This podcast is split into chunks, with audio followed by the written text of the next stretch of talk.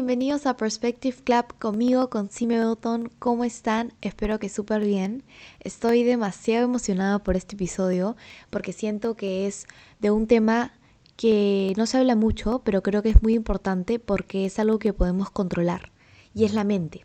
Hace poco tuve una experiencia que me hizo darme cuenta que la mente es muy poderosa, así que estoy aquí para contarles mi experiencia y para explicarles cómo hacer para que tu mente sea tu mejor herramienta y no tu peor enemigo. Así que sin más preámbulos, vamos con el episodio de hoy. Bueno, como les dije, hace poco tuve una experiencia para pasar mi examen de manejo y me di cuenta de que todo parte de ti, todo parte de la mente que tienes. Así que qué mejor ejemplo de uno que yo viví y aprendí. Así que les voy a contar.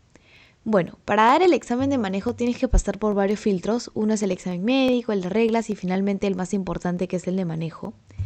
Me acuerdo que me había preparado un montón para el examen, había repasado no solo en Lima, sino también en los circuitos alternos que están por ahí, que son muy parecidos al del examen. Había visto videos, había practicado estacionamiento y todo lo que tiene que ver con manejar. Me acuerdo que fui con muchos nervios, pero lo di y me acuerdo que jalé y me frustré mucho porque decía si he repasado, si he puesto de mi parte, ¿por qué no pasé el examen? Y bueno, todavía me quedaba otra opción, entonces decidí darla y también jalé. Y me frustré más que la primera vez, porque había repasado las partes en las que me había equivocado la primera vez y aún así jalé. Y me acuerdo que di por tercera vez también el examen y lo volví a jalar y me frustré aún más. Ya no quería saber nada de manejo, ya no quería repasar, ya no quería ver videos, ya no quería seguir intentando porque no veía resultados de todo el esfuerzo que había puesto. Pero todavía me quedaba una opción y dije, lo voy a intentar, pero antes de hacerlo tengo que cambiar algo. Y me di cuenta que ese algo que tenía que cambiar no era externo, sino venía de mí. Era algo que yo tenía que cambiar para poder pasar el examen. Porque algo en mí me decía, no es posible que no la pases ni a la primera, ni a la segunda, ni a la tercera. Hay algo que tienes que cambiar, para bien, obviamente. Y ahí fue donde entendí que tenía que creérmela. Tenía que creer en mí para lograr pasar el examen. Me di cuenta de que el subconsciente que tenemos acepta todo lo que decimos como cierto, como un mandato, como una verdad y me di cuenta de que no tenía que decir cosas que no quería que sean ciertas. Por ejemplo, yo a veces decía, estoy cansada, ya no quiero seguir intentándolo, no voy a pasar el examen, si lo paso será porque el destino quiere que lo pase y cosas así. Y no me daba cuenta que yo misma me destruía. No sé cómo explicarlo, pero básicamente era que yo misma me alejaba de mi meta. Y era porque yo decía cosas que no quería que pasen, pero al decirlas generaba un efecto negativo en mí y en cómo afrontaba una situación.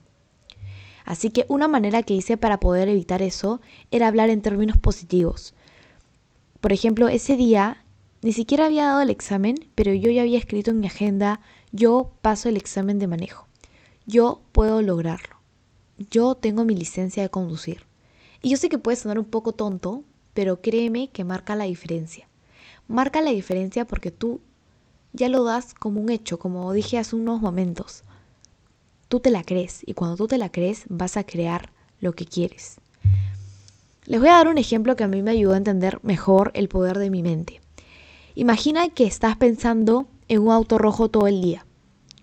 Va a ser mucho más fácil encontrarlo si siempre lo piensas.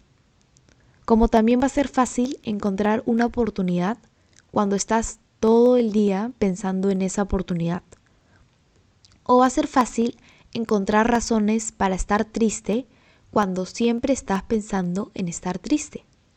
Entonces te das cuenta que tú te conviertes en lo que piensas. Tú decides si tu mente es tu mejor herramienta o tu peor enemigo. Y justo hablando de este tema de la mente, me acuerdo que antes de dar mi examen de manejo por cuarta vez, me acordé de una frase que me marcó mucho de un profesor que llevé en la universidad eh, en el curso de liderazgo, que es muy cierto, porque me acuerdo que él me decía, tienes que ir con esa mentalidad de yo puedo, yo quiero y yo lo voy a lograr. Porque cuando vas con esa mentalidad, todo cambia. Porque tú mismo eres consciente de que vas a poder con cualquier reto, con cualquier situación que se te presente. Obviamente vas a tener miedo porque ¿quién no tiene miedo a dar un paso hacia su meta? Pero igual tienes que creértela, porque si tú no te la crees, nadie más lo hará por ti. Y yo sé que suena fuerte, pero es la realidad. Puede que hayan 10 personas, 10 millones de personas confiando en ti, pero si tú no te la crees, no lo vas a lograr, porque todo parte de uno, de lo que tú piensas y de lo que tú crees.